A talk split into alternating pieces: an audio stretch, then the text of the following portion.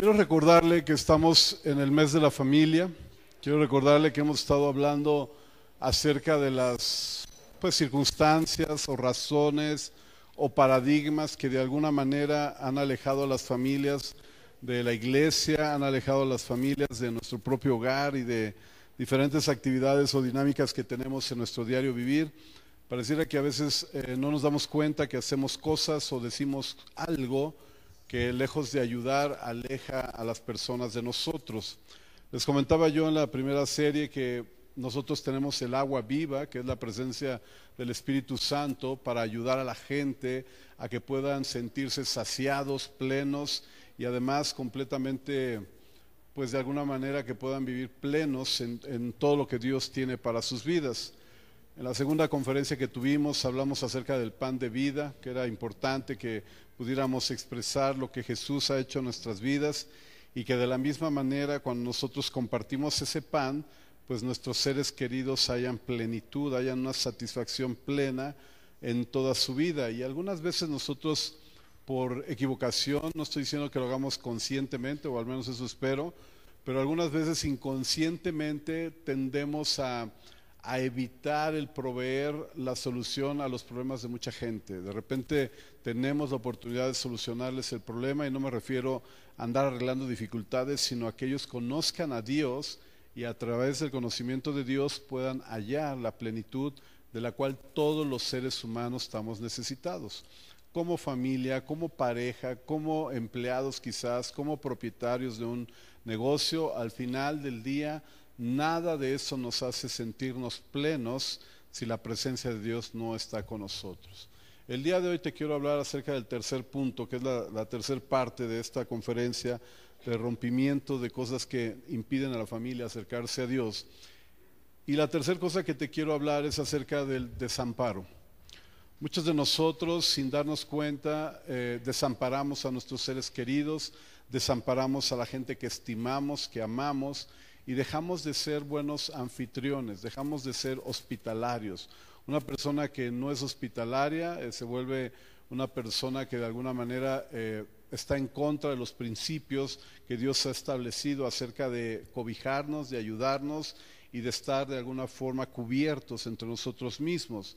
Eh, uno de los sinónimos de desamparo es la palabra abandonado. Entonces, algunas veces nuestros seres queridos, nuestros familiares se sienten abandonados porque de alguna manera no estamos con ellos. Eh, regularmente yo en lo particular no soy de muchas fiestas, no soy fiestero, sin embargo he tenido la oportunidad de ir a algunas y, no me dejan muy convencido, hay, hay, cosas que no me convencen de las fiestas, pero una de las cosas que no me gusta nadita es que la gente sea eh, una mala anfitrión o un mal anfitrión. Es decir, que invites a alguien a una reunión, que invites a alguien a una fiesta o que invites a alguien a comer a tu casa, implica el tener ciertas atenciones para esa persona.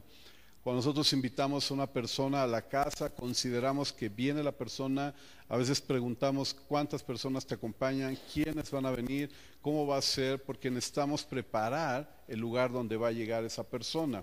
Y a veces esa, esa tendencia a ser malos anfitriones, pues se nos olvida que, que, que Dios en su corazón puso el deseo y el anhelo de servir a la gente.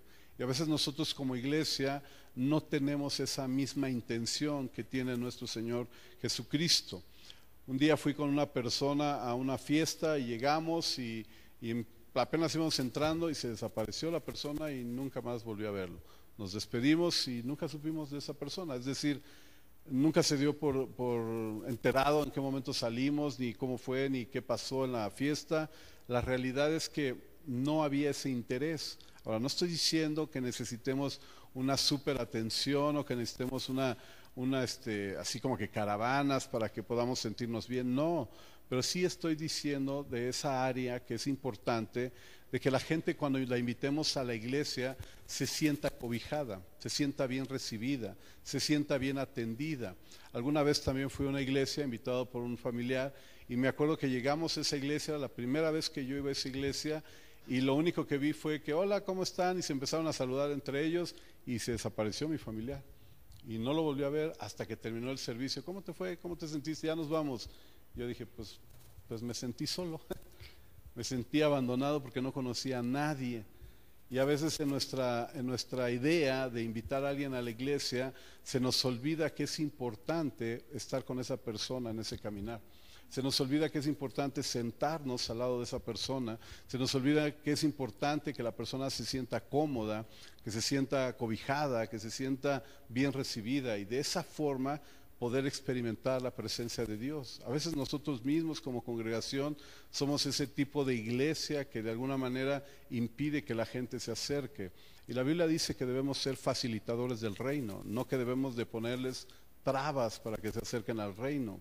Algunas veces, por ejemplo, en la escritura mencionaba que de repente un, grupo de personas que se congregaba en la sinagoga, que se les llamaban fariseos, ellos ponían estándares tan altos, tan elevados de una supuesta santidad, de una supuesta conexión con Dios, que hacían que la gente se sintiera incómoda. Entonces llegaba la gente que quería acercarse al Señor Jesús y yo le decía, no, tú no puedes porque no vienes vestido en la forma correcta, no, tú no puedes porque hoy es sábado, no te puedes acercar al Señor porque hoy es el día de reposo, tú no puedes, y, les empezaban a poner muchas trabas, ¿no? Y Jesús les decía, bueno, ¿y cuál es el problema? O sea, ¿qué importa que sea día de reposo si lo importante es que la gente sea sanada o sea salvada? De hecho, para contrarrestar esa intención de ese grupo selecto de la iglesia, nuestro Señor Jesucristo les dijo, bueno, ¿qué les es más fácil? ¿Que sus pecados les sean perdonados o que sane? porque a Jesús le daba lo mismo, tenía el poder y la autoridad, bueno, tiene el poder y la autoridad para hacer cualquiera de las dos cosas. Pero es increíble que como humanos, como seres, eh, pues que pertenecemos a un organismo, como personas que somos parte de una congregación, pareciera que nos cuesta trabajo que la gente se pueda acercar al Señor. Pareciera que nos cuesta trabajo que la gente pueda ah, ser aceptada tal cual como es, no importa su condición. De hecho, ¿quién de nosotros llegó en condiciones saludables delante de Dios? ¿Quién de nosotros llegó con un matrimonio al 100? ¿Quién de nosotros llegó con su negocio al 100? ¿Quién de nosotros, y si ahondamos un poquito, la mayoría de nosotros nos acercamos a Dios por necesidad? Porque algo nos hacía falta, porque teníamos una dificultad. Y es increíble que nosotros a veces como iglesia pongamos esa barrera, que nosotros como iglesia pongamos esos obstáculos de los cuales la misma palabra nos, nos advierte y nos dice, por favor no sean iguales. Inclusive este grupo de gente, nuestro Señor Jesucristo les llamó sepulcros blanqueados, porque por fuera daban una impresión de santidad, por fuera daban una impresión de ser personas muy buena onda, de aceptar a todo tipo de gente, pero por dentro, en su corazón, realmente estaba podrido, porque no podían aceptar a la gente tal cual como es. Y es algo que usted y yo tenemos que romper como iglesia. La gente que se quiere acercar al Señor obviamente tiene necesidad de Dios y obviamente no están bien. Y nosotros no podemos ser un obstáculo, sino todo lo contrario, tenemos que ser ese, salud amor, tenemos que ser ese tipo de persona que abramos nuestro corazón para recibir a las personas, que abramos nuestro corazón para entonces poderles hacer sentir bien. Imagínate cuánta gente se ha sentido abandonada aquí en la iglesia. Cuánta gente se ha sentido desamparada aquí en medio de nosotros, que de repente llegan y dicen, bueno, pues es que pues creo que a nadie le importó, porque nadie se acercó, porque nadie me preguntó cómo estaba, porque nadie me dijo qué bueno que estás aquí, porque nadie se preocupó por lo que sentía en ese momento. Imagínese si usted el día que llegó a la iglesia hubiese pasado desapercibido y nadie se hubiera preocupado por ti. Imagínate si, si tú hoy en día nadie te saludara en la iglesia, si tú hoy en día fueras X persona aquí en la iglesia, pues lo más seguro es que no estuvieras en esta iglesia. Porque al final del día esa sensación de desamparo, esa sensación de abandono, nos limita para podernos acercar a Dios. La mayoría de las personas o de nosotros mismos solo pensamos en nuestro bienestar. La mayoría de la gente siempre piensa, estoy bien, pues todo bien, como se lo he estado compartiendo desde hace dos semanas. O sea, mientras yo esté bien, pues no importa el de al lado, mientras yo sea salvo, pues no importa que el otro no se salve. Y empezamos a caer y en cometer errores que lejos de ayudar a la gente a que se acerque a Dios, le ponemos trabas. Evitamos que la gente se acerque a Dios. Vamos a leer unos ejemplos que vienen en la escritura y que quiero compartirle para que de alguna manera podamos ir aterrizando todo este concepto del desamparo y que es algo que debemos de romper, es algo que debemos de quitar de nuestras vidas y, erradicar de nuestra iglesia esa actitud de, cierta eh, preferencia, de cierta exclusividad, cuando en realidad la idea es que muchos conozcan a Jesús. Hechos capítulo 10, verso 1 en adelante. Vamos a leer el libro de los Hechos, capítulo 10. Vamos a leer algunos versos. Me voy a ir saltando versículos, pero espero me pueda ir siguiendo. Vamos a leer el verso 1 y 2. De ahí nos vamos a ir al 24, al 25, y ahí le voy a ir diciendo los versos que vamos a leer para que usted los pueda ir anotando. Van a estar en la pantalla, así es que yo espero que pueda seguirme ahí en la, en la palabra de Dios. Y dice la escritura de la siguiente manera. En Cesarea vivía un oficial del ejército romano llamado Cornelio, quien era capitán del regimiento italiano. ¿Quién era Cornelio? Era un capitán, pero ahora viene la parte de qué era, de cómo era ese hombre. Versículo 2 dice que era un hombre devoto, temeroso de Dios, igual que todos los de su casa. Daba generosamente a los pobres y oraba a Dios con frecuencia. El personaje del cual vamos a hablar se llama Cornelio.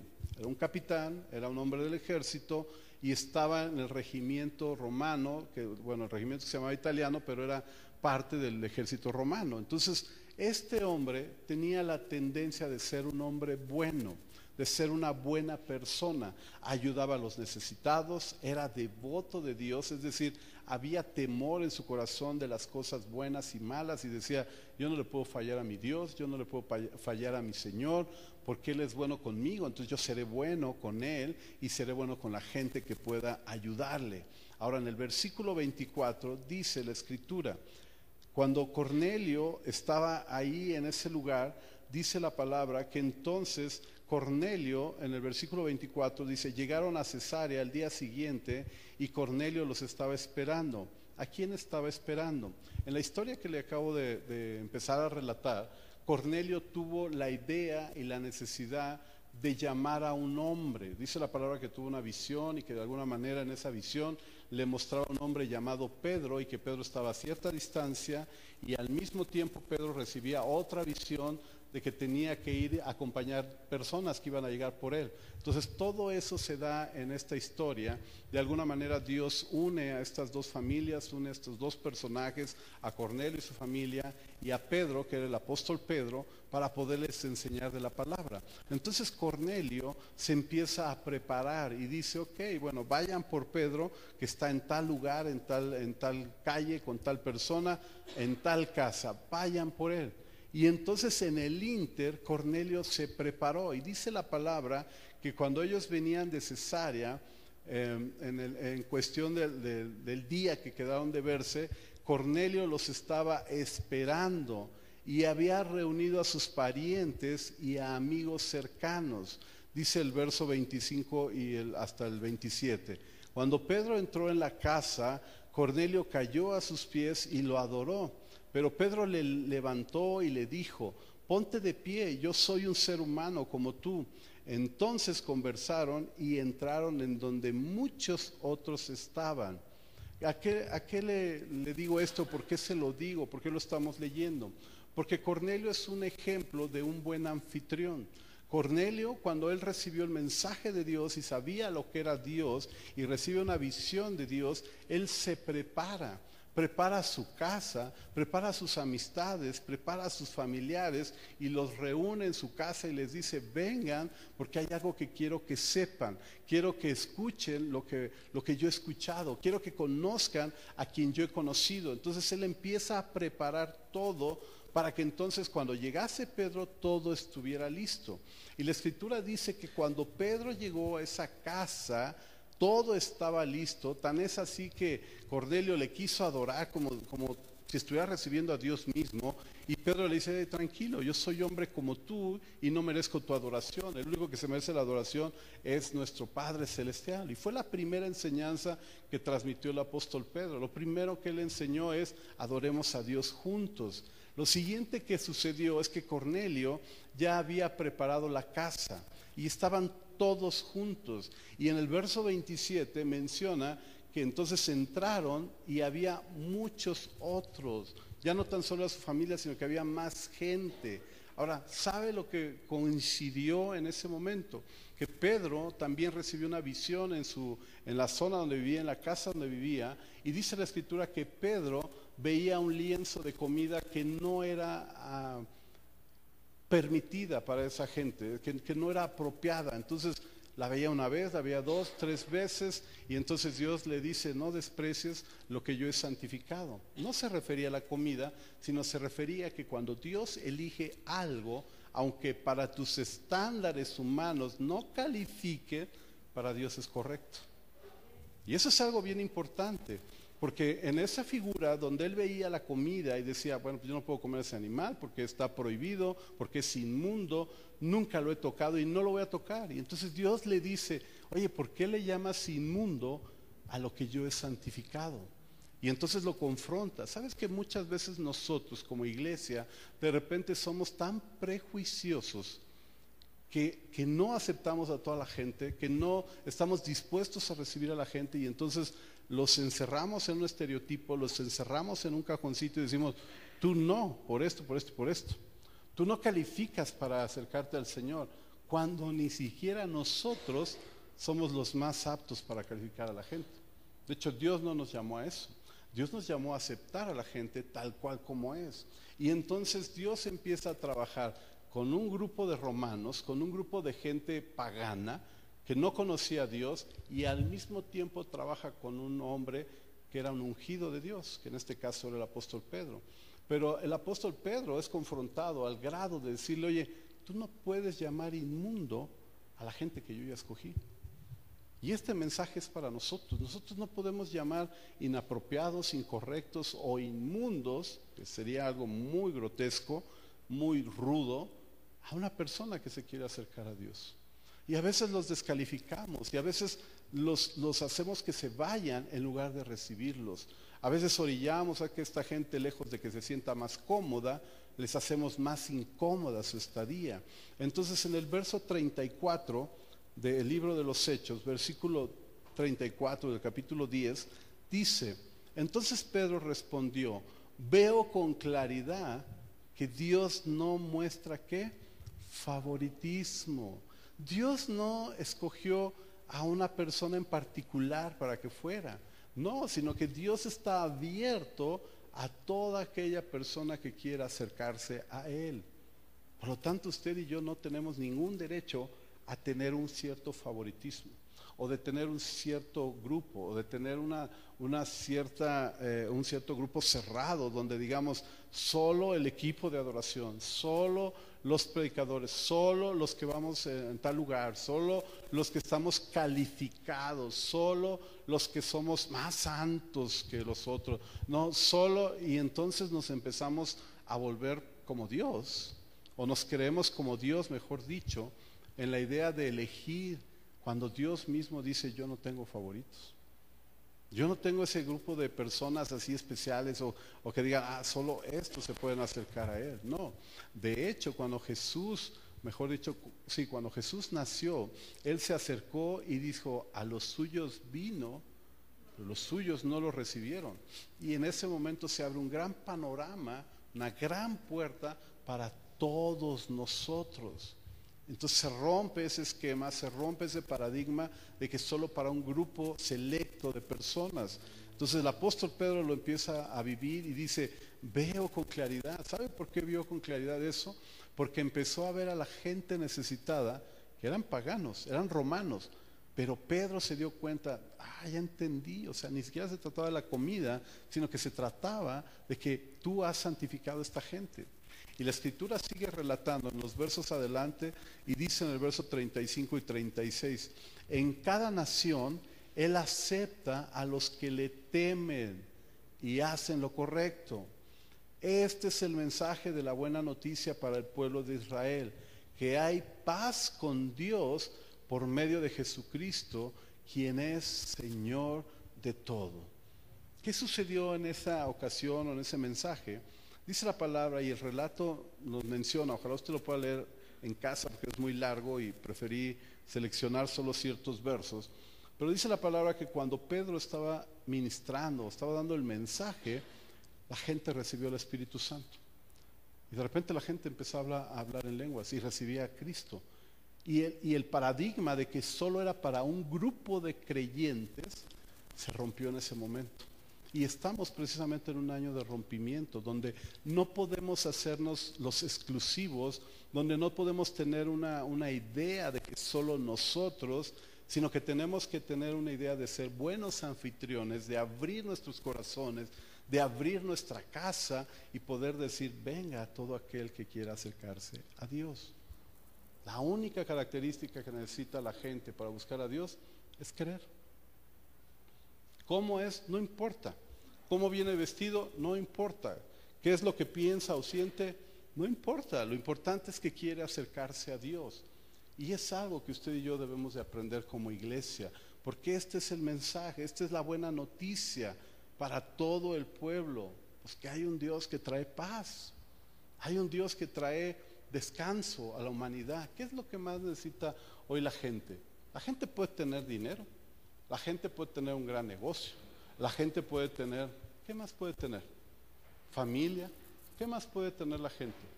Quizás todo lo que entre comillas podríamos decir y con esto sería muy feliz, ¿no? A lo mejor usted dice, ah, yo si tuviera, no, si tuviera un millón de dólares, ah, mis problemas se acabarían. ¿Será? O quizás tendrás un millón de problemas más que resolver, ¿no? Entonces, yo me pregunto, ¿qué es lo que más necesita la gente hoy en día? Paz, la paz de Dios. Y a veces nosotros nos preocupamos por otras cosas. Yo les decía en las semanas pasadas, o sea, sí, le damos agua al sediento, claro, porque es, es parte de la naturaleza y nuestra humanidad nos permite hacerlo. Le damos de comer al hambriento, sí, porque entendemos que es algo bueno. Pero si no le das de Dios, si no le das del Espíritu Santo, bebiendo agua y comiendo alimento, se van a ir al infierno.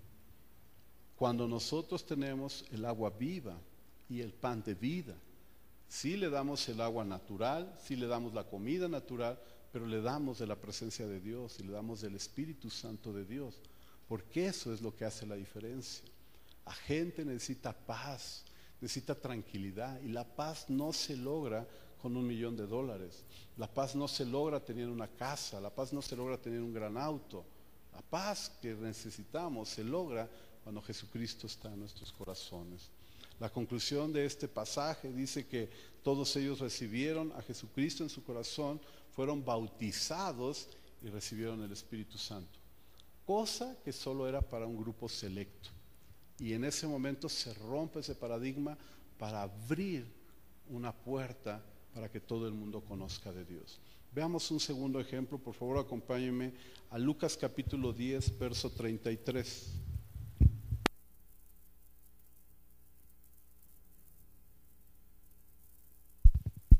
Es el Evangelio de Lucas capítulo 10, verso 33.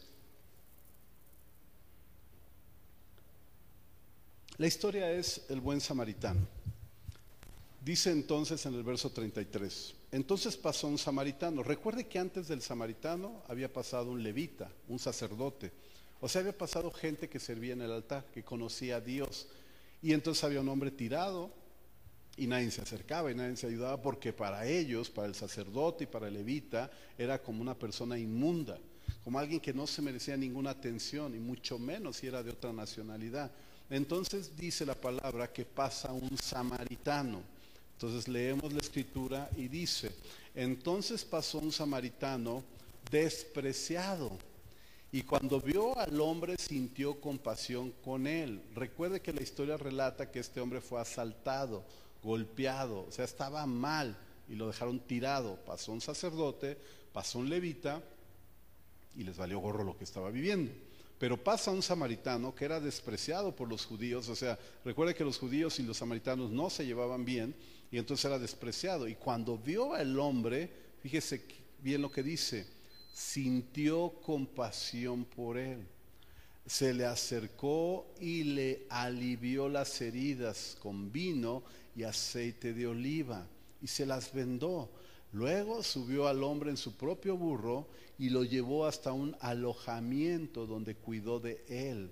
Al día siguiente le dio dos monedas de plata al encargado de la posada y le dijo, cuida de este hombre. Si los gastos superan esta cantidad, te pagaré la diferencia la próxima vez que pase por aquí. Ahora bien, ¿cuál de los tres te parece que fue el prójimo del hombre atacado por los bandidos? preguntó Jesús. El hombre contestó, el que mostró compasión. Entonces Jesús le dijo, así es, ahora ve y haz tú lo mismo. Fíjese qué curioso, porque resulta que esta persona estaba dañada, maltratada, golpeada. ¿Cuántas veces no nuestros amigos, nuestros seres queridos, la gente que viene por primera vez a la iglesia, viene herida, viene maltratada, viene golpeada de allá afuera? Porque tuvo un problema familiar, porque tuvo un problema en relaciones, porque tiene un problema con sus hijos, con su esposa, con su cónyuge, porque el negocio no salió, porque está, quizás está en una enfermedad grave, porque quizás está lidiando con ciertas cuestiones físicas, emocionales espirituales, pero está herido. Y la escritura dice que llegó el sacerdote y no le interesó. Llegó un levita y no le interesó. Pero llegó un hombre común, como usted y como yo, un hombre que quizás no seamos los más perfectos, un samaritano que para muchos era despreciado en esa época, y entonces dice que se acercó a él y lo alivió, le ayudó, lo escuchó, lo abrazó, lo cobijó, lo recibió y le dijo, no te preocupes, todo va a estar bien. Después le vendó las heridas, lo subió a su burro y se lo llevó a una posada, a un alojamiento. Y no tan solo fue y lo dejó, sino que estuvo con él una temporada y lo estuvo cuidando durante esa noche. Y después dice que al despertar dejó un dinero y entonces le dijo al encargado, ahí te lo encargo, te dejo esto y si se pasan los gastos, no te preocupes, tú síguelo atendiendo y cuando yo regrese, entonces yo te doy la diferencia. ¿Sabes que traer un amigo o invitar a un amigo no tan solo es acércate a Dios? No tan solo es, pues de como puedas, pues yo ya te traje, sino que tú lo traes, lo atiendes, le alivias sus heridas e inviertes en la vida de él. ¿Qué puedes invertir? A lo mejor no es literal que tengas que ponerle una venda y, mentiolate y todo eso, pero quizás puedas estar con él, quizás puedas abrazarle, quizás puedas escuchar sus necesidades, quizás al terminar le dices, ven, vamos a tomarnos una coca o, o te invito a comer, vamos a disfrutar este tiempo, hoy eres mi invitado, yo te voy a cuidar y voy a dar de mí. Pero a veces como iglesia se nos olvida ser anfitriones. Ya olvídate de buenos anfitriones, se nos olvida ser anfitriones, de poder preparar un lugar para esa persona, de tener su lugar, de tener una silla para que se siente, de invitarle algo de comer. O sea, eso es lo que hizo el buen samaritano. Y además le dijo, bueno, y si, y si se exceden los gastos, pues yo pago. A lo mejor es necesario que tú y yo entendamos esa parte de desprendernos de lo que Dios nos ha dado. El mejor ejemplo fue Jesús, hermano. Jesucristo cuando vino del cielo a la tierra se desprendió de todo. Él tenía todo allá y se volvió hombre para que usted y yo pudiéramos tener acceso a Él. Dejó su trono de gloria para volverse humano como usted y como yo y sufrir lo que usted y yo sufrimos en esta tierra. Por eso la Biblia dice que Él se convirtió en el sumo sacerdote, porque Él vivió y entendió todo lo que nosotros hoy vivimos. Y la Biblia dice que Él intercede por nosotros. Ahora, ¿qué hacía Jesús cuando tenía una reunión. ¿Qué es lo que él decía? No han comido. Vamos a darles de comer. ¿no? Y decía, ¿qué, tenemos? Pues cinco peces o cinco panes y dos peces o, o lo que sea. Bueno, pues con eso. Y él oraba por eso y se multiplicaba. Pero hay varios relatos en la escritura que él les daba de comer. Cuando se reunía con sus discípulos, al menos en la última cena, hay todo un relato donde dice, vayan y preparen ese lugar. O sea, él, no esperó a que llegaran los invitados. A ver, ahorita qué armamos de volada como, como buen mexicano. Él no lo hizo así, sino que él dijo, bueno, vamos a ir a tal lugar. Entonces se adelantan y preparan el lugar donde vamos a comer. Y preparan la mesa y preparan la cena porque en un momento voy a llegar con todos mis invitados. Jesús nos enseñó el ser anticipados a la necesidad de la gente. Oye, si tú vas a invitar a alguien, considera que quizás tenga sed de Dios, pero también le des sed el domingo a las 12 del día con el calor que va a ser aquí. Entonces te tienes que preparar, por lo menos con una botella de agua. Por lo menos en decir, cuando empiece el calor le voy a traer una botella de agua, porque quiero que se sienta bien. No quiero que se sienta deshidratado, no quiero que se empiece a incomodar por el calor, sino que le voy a hacer más fácil el que conozca a Jesucristo.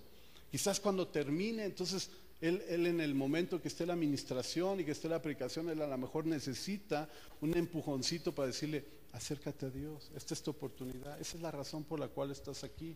Entonces tú te acercas a Él, lo abrazas o lo abrazas y le dices, esta es la razón por la cual te invité. Es lo único que necesita la gente.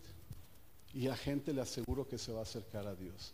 Termina toda la parte espiritual y entonces ¿qué viene? Invítalo a comer. Porque al final del día somos los anfitriones. No podemos quedarnos con la idea, queridos hermanos, de que yo ya lo traje. Ay, a ver qué pasa. Como a mí me pasó cuando me invitaron a dos fiestas. Una fue fiesta ahí afuera, a, ir a cotorrear y todo eso, y nos abandonaron. La otra fue a una iglesia y nos hicieron lo mismo. Es decir, la gente no está acostumbrada a ser buenos anfitriones. Y Dios nos está llamando a romper con el desamparo siendo buenos anfitriones, buscando la mejor manera. Ahora, ¿qué hizo en la parábola del hijo pródigo? Cuando el hijo pródigo venía, ¿qué hizo el padre? Corrió, triste, amargado, se alegró porque su hijo volvía, ¿no? El hijo dijo, volveré a la casa de mi padre. Es el eslogan que nosotros usamos como iglesia. Generación restaurada, la casa de mi padre. Entonces, volveré a la casa de mi padre. ¿Sabe qué es lo que necesita todos aquellos hijos que quieren regresar a la casa? Un abrazo. Un abrazo. Ellos necesitan sentirse amados por el Padre, pero también por nosotros. Ahora, ¿cuál fue la reacción del hijo, del hermano, del que estaba ahí en la casa? Se enojó. ¿Sabe que a veces mucha gente viene como hijo pródigo a la casa del Padre, el Padre lo recibe con los brazos abiertos, pero usted y yo hacemos cada berrinche Ay, ¿y ahora por qué? ¿Por qué tantas atenciones? ¿Y ahora por qué? Ah, sí, no fuera, no fuera yo porque ni me hacen nada, ¿verdad? Pero regresa este y hasta le quieren dar de comer. Póngase a pensar, hermano. Porque a veces actuamos como el hermano del hijo pródigo, que teniendo todo, nos hacemos así cada berrinche cuando un hijo perdido vuelve a la casa. Cuando un hombre que se alejó de Dios por lo que usted guste y mande, o que está conociendo a Dios y vuelve a la casa del Padre, y entonces lejos de que usted y yo nos gocemos, nos alegremos, nos enojamos. Ay, hasta fiesta hicieron ese día. Ay, hasta van a poner globos. Ay, les tenemos que dar de comer. Ay, y lo mismo que hizo el hermano mayor. Lo mismito. Ay, llega tu hijo y hasta le vas a hacer un becerro. Ah, llega tu hijo y hasta fiesta va a haber, ¿no? Y cuando yo estoy aquí ni hacemos nada. Pero el punto es que ese hijo estaba perdido. Y muchas de nuestras amistades están perdidas. Y usted y yo, en lugar de abrir los brazos y decirle, qué bueno que estás en la casa, qué bueno que volviste a casa, qué bueno que regresaste, esta es tu casa, bienvenido, ¿cómo, cómo has estado? Pásale. No, nos enojamos, nos emberrinchamos, porque ahora la atención está para los hijos pródigos. Pero se te olvida que tú fuiste un hijo pródigo en algún momento. La misma atención que se le da ahora al nuevo, se te dio a ti la misma atención y quizás más y mucho más tiempo. Pero es triste y es lamentable que ahora como iglesia nos encelemos porque llegó alguien nuevo.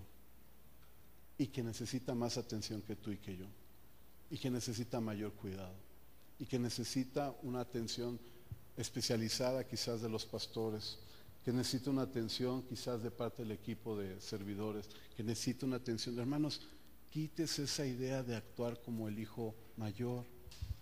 Quites esos celos de, que viene gente nueva y hay que atenderla. Al contrario, sírveles, ayúdales, vuélvete un facilitador del reino. Pero no seamos egoístas, no seamos ese grupo de personas que, ay, pero ¿por qué lo atienden tanto? ¿Y por qué lo reciben? ¿Y por qué lo citan? ¿Y por qué? Porque a ti también lo hicimos. Porque contigo también lo hicimos. Y lo seguimos haciendo y lo seguiremos haciendo. Pero todo aquel que viene por primera vez a la casa del Padre necesita una atención especial. Y usted y yo necesitamos ser buenos anfitriones. Es tiempo de romper con el desamparo. Primera de Pedro 4.9, por favor acompáñeme. Primera carta de Pedro, capítulo 4, versos 9 y 10.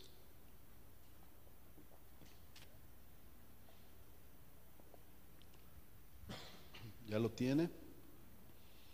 Fíjese lo que el apóstol Pedro, Pedro, perdón, lo que Dios a través del apóstol Pedro nos dice.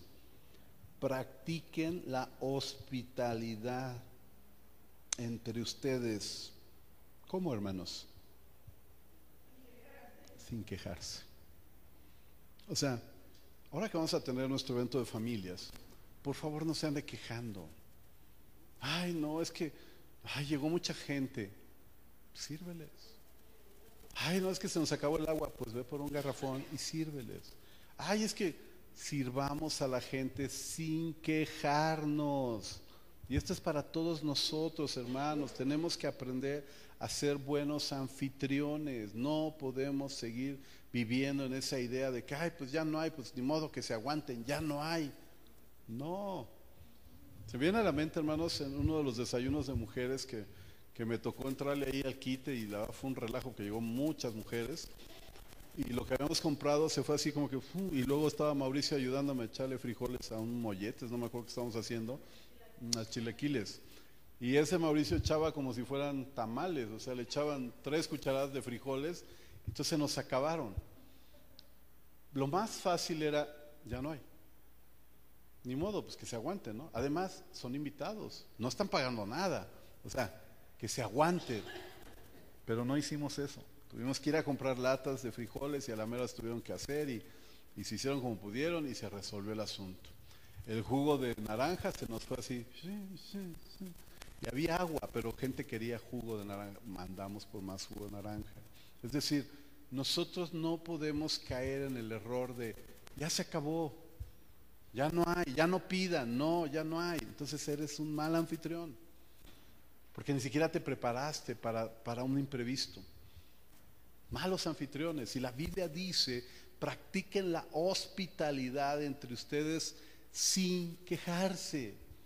Porque esa es otra, hermanos. Ay, tuve que ir otra vez. Ay, tuvimos que hacer. Ay, pero es que si no hubieran pedido, no hubiéramos comprado. Pero es que la mera hora pidieron. No, si vas a ser hospitalario, no te quejes.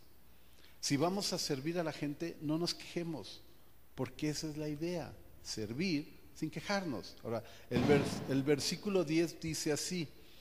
Cada uno ponga al servicio de los demás, escuche bien, cada uno de ustedes y de mí, de nosotros, pongan al servicio de los demás el don que haya recibido. Oye, si ese día te tocó atender a la gente, pon todo tu empeño para recibirlo, todo, todo tu empeño, todo lo que tú necesites, ponlo ahí para poder servirle. Y luego dice ahí que ustedes hayan recibido administrándolo fielmente en la gracia de Dios en sus diversas formas. Dicho de otra manera, si tu capacidad de servicio es atender a la gente, atiéndela bien. Si te tocó servir, sirve con gozo, con alegría. Si te tocó solo lavar los baños, pues que los baños estén bien limpios y no te quejes de lavar los baños dos veces al día. Te tocó limpiar, te tocó recoger la basura, gózate. Pero por favor, queridos hermanos, tenemos que romper ese paradigma de que invitamos gente y nos estamos quejando porque la gente vino y nos estamos amargando porque hubo gente nueva. ¿Qué? O sea, ¿qué no de eso se trata? ¿Qué no esa es la idea? Cada uno, cada uno de ustedes ponga al servicio de los demás los dones que Dios te haya dado. Simplemente. Tú tienes esta capacidad, ponlo al servicio de los demás, no te la guardes. Hebreos 13:2, por favor, acompáñeme. Hebreos capítulo 13, verso 2 y versículo 3. Dice la escritura, no se olviden de practicar la hospitalidad. Fíjese bien, no se te olvide ser hospitalario. No dejes de practicar la hospitalidad. Sea un buen anfitrión, sea un buen siervo. Pues gracias a ella, a la hospitalidad, algunos de nosotros, sin saberlo, hemos hospedado ángeles. Imagínate que Dios, literalmente, como dice la parábola, cuando quiere saber quién ha servido y quién no ha servido, le dice a los discípulos, Jesús les dice, pues es que yo vine a ti con hambre y no me diste de comer. Es que yo vine con sed y no me diste de beber. Es que yo necesitaba taparme y no me tapaste. Tenía frío y no me tapaste. Y entonces los discípulos dicen, ay Señor, o sea, ¿cuándo has venido tú a pedirme esto? Dice, yo no, pero te envié a uno de mis pequeños para que lo hicieras. Y la Biblia dice que por cuanto hicimos a uno de estos sus pequeños, se lo hicimos a él mismo. ¿Qué tal que tu familiar fue enviado por Dios? ¿Qué tal que Dios puso a tu primo, a tu sobrino, a tu tía, solamente para que pudieras vaciar tu amor en él o en ella? Y de repente no lo hacemos y cuando lleguemos allá al cielo nos va a decir, oye, ¿te acuerdas cuando te pedía, ay Señor, yo nunca te vi, pero ¿cómo? Tú, el rey de reyes, el señor de señores, el creador que hizo, ¿tuviste sed, Señor? Nunca te vi. Sí, sí, yo fui con esa persona. Te envié a esa persona. Y tú no lo cuidaste. Y tú no lo ayudaste. Y tú no lo apoyaste. Y no lo cobijaste. Y qué bonito sería que cuando lleguemos a Dios diga, ah, qué bueno que lo hiciste. Porque era un ángel que yo había enviado. Porque a veces no conocemos a nadie. A veces en la calle vemos tirado a alguien y no nos acercamos. A veces vemos que una viejita no puede cruzar y no le ayudamos. A veces la gente va cargada y no le ayudamos. Y decimos, pues es su bronca, ¿no? Si vino a comprar, ella sabrá. Y tú pudiste haber hecho tu labor del día y quizás era un ángel que necesitaba tu ayuda. Y quizás era Dios mismo disfrazado de una persona necesitada. Y a veces nosotros nos volvemos egoístas.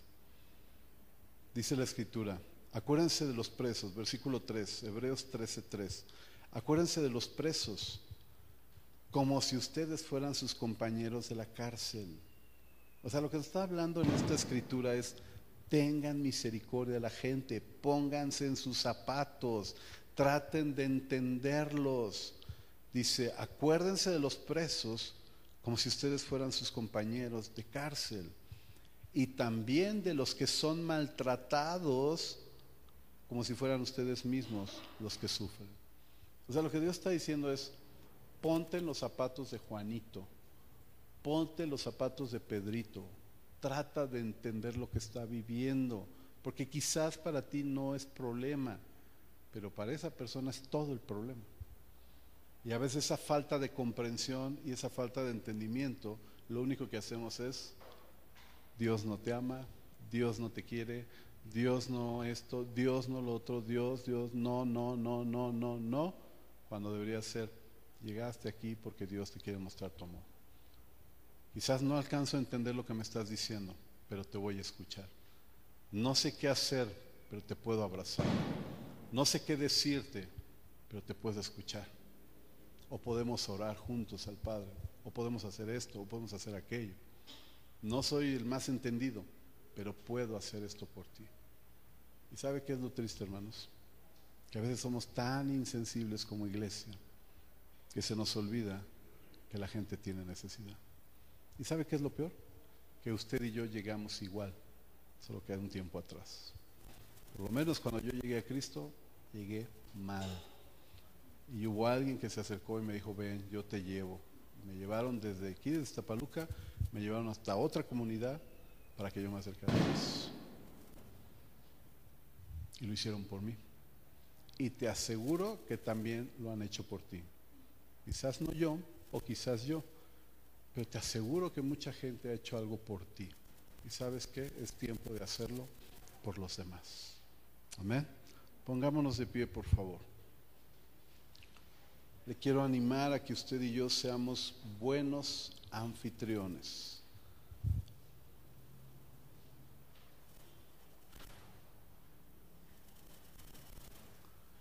Le voy a invitar a que me ayude, esto no lo traía, pero ahorita se me vino a la mente esta cita. Déjeme buscarla para decirle con claridad cuál es. Es el Salmo 46, verso 1. Lo vamos a leer en la Reina Valera 60.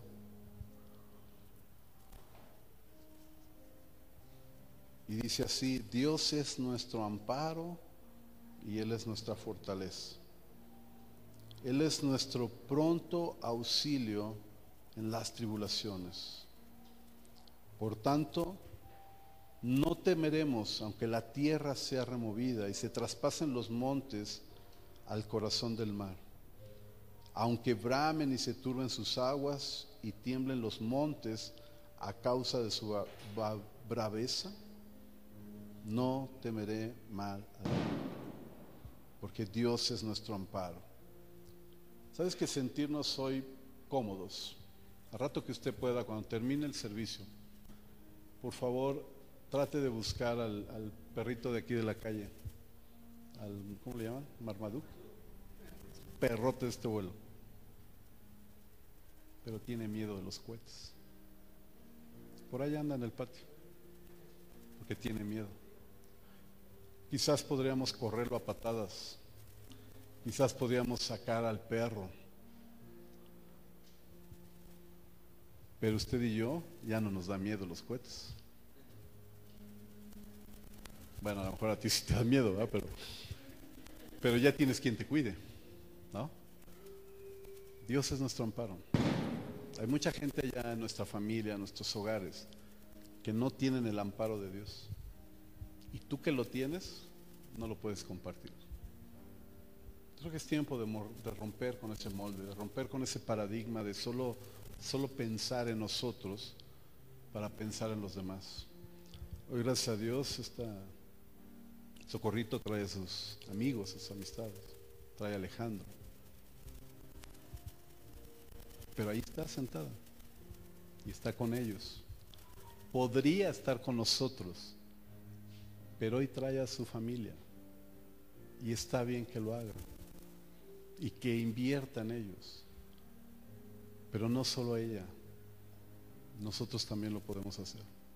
Es que yo te animo a que preparemos este tiempo, nuestro corazón, nuestra mente, para darnos cuenta de la necesidad que hay allá afuera en nuestra familia, en nuestra casa, pero también a nuestro alrededor. Y a partir de ahora seamos buenos anfitriones. Por favor, queridos hermanos, si el domingo llega gente nueva, bueno, hoy llegó gente nueva, por favor atiéndalos, atendámoslos, mejor dicho. Acerquémonos, estemos con ellos. Porque ellos tienen que sentirse cómodos, tienen que sentirse parte de una casa. Hoy regresa Javier. Acerquémonos, tengamos misericordia de la gente, tratemos de entender lo que están viviendo. A lo mejor ni te va ni te viene. Yo no estoy diciendo que, estés de acuerdo o no. Solo estoy diciendo, entiende lo que está viviendo. Porque Jesús no nos rechazó, hermanos. Jesús nos entendió. Y tan nos entendió que hoy estamos aquí. Es tiempo de cambiar, hermanos. Y es tiempo de restaurar nuestra idea. Seamos buenos anfitriones, cuidemos de nuestros familiares, de nuestros amigos, atendamos a nuestros amigos. Y sabes qué, no te olvides de ellos. Cerremos nuestros ojos un momento, por favor. Incline su rostro por reverencia a Dios. Cierre sus ojos un instante, no se distraiga, por favor.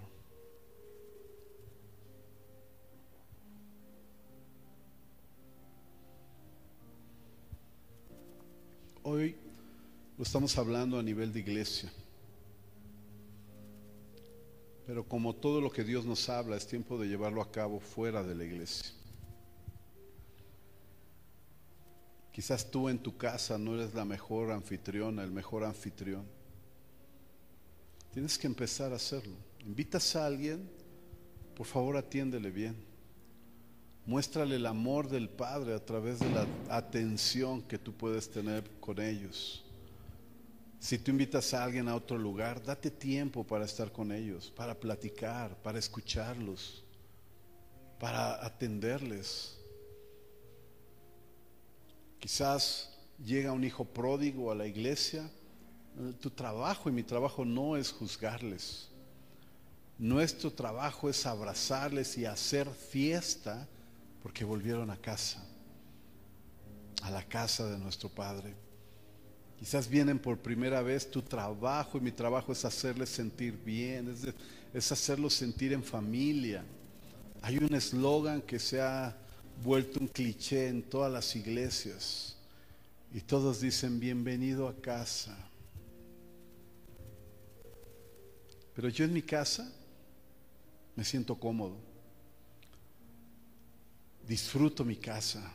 Me siento a gusto, agarro mi sillón y, lo disfruto, como, bebo, disfruto lo que Dios me ha dado, me tomo un vaso de agua fría, voy al refri y lo tomo y, lo disfruto.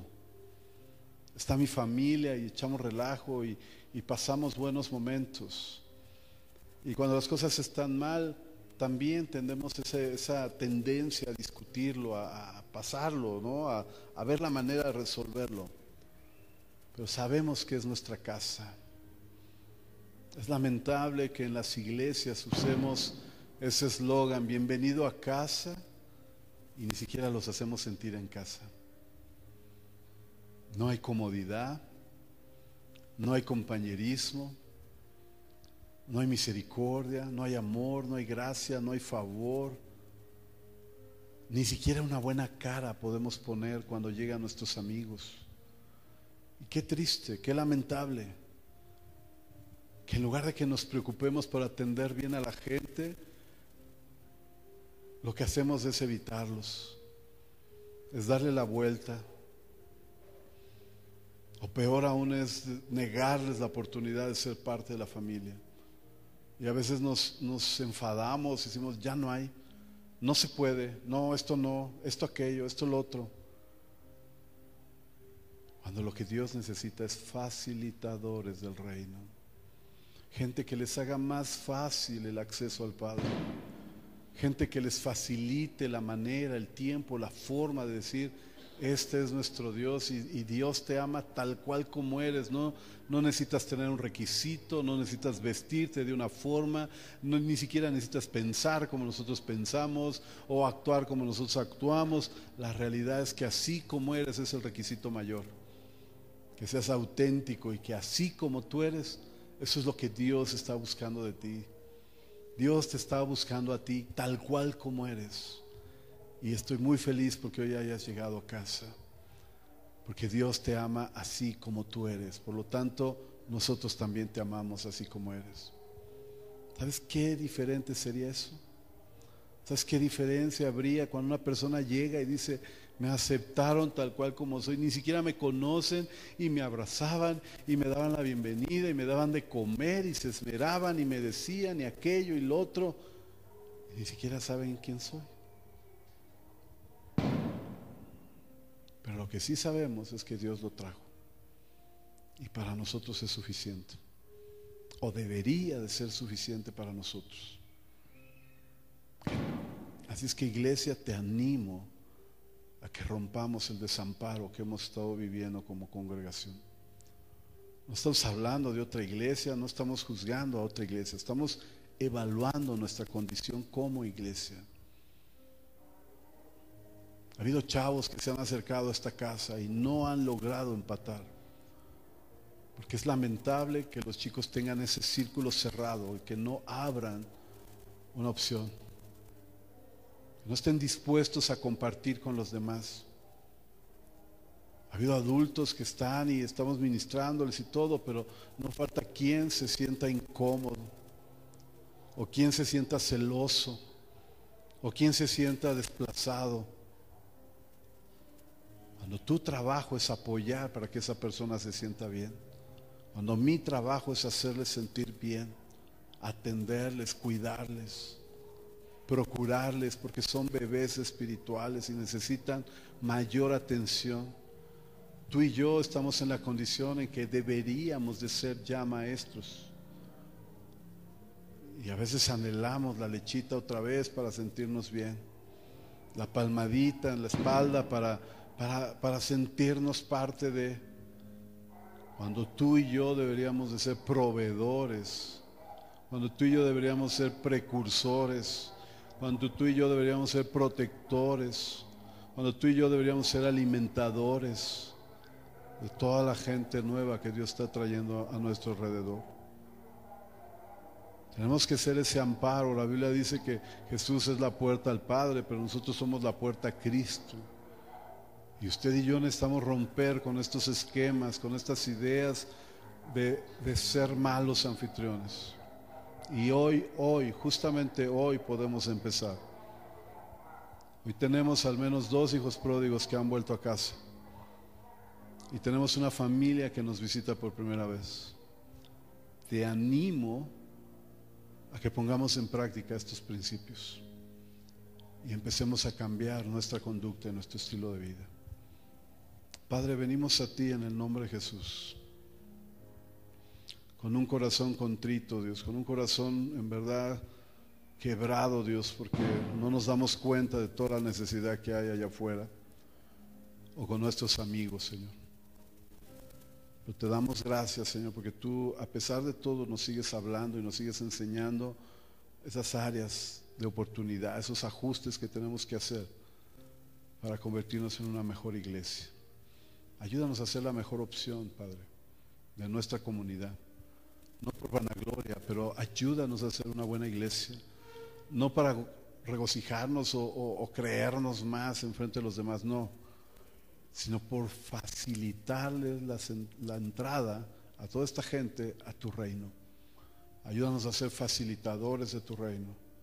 Ayúdanos a ser ese tipo de persona que pueda ser un acceso libre para que puedan conocerte a ti, Jesús, el autor y consumador de nuestra fe a ti el único Dios por el cual tenemos acceso al Padre y el perdón de pecados, a ti Jesucristo, nuestro Señor y Salvador. En eso consiste la vida eterna, en que te conozcan a ti Jesús, no a nosotros, no depende de nosotros, depende que nosotros hagamos nuestro trabajo para que te conozcan a ti. En eso consiste la vida eterna, Señor. Ayúdanos a ser buenos anfitriones, Padre. En el nombre de Jesús de Nazaret, Señor. Hoy te damos gracias, hoy te bendecimos, Señor, y te glorificamos, Señor. Te damos toda la gloria y toda la honra y toda la alabanza es para ti, Señor. En el nombre de Cristo Jesús. Amén y amén, Dios. Amén. ¿Le parece que demos un fuerte aplauso al Señor? Restaurando tu vida restaurando tu relación con Dios, transformando tu corazón para desarrollar una nueva visión, estableciendo los principios para levantar una generación que cumple sus propósitos en Dios, generación restaurada vivir la gloria del Señor, generación restaurada. Ven a celebrar, generación restaurada. Una iglesia a tu.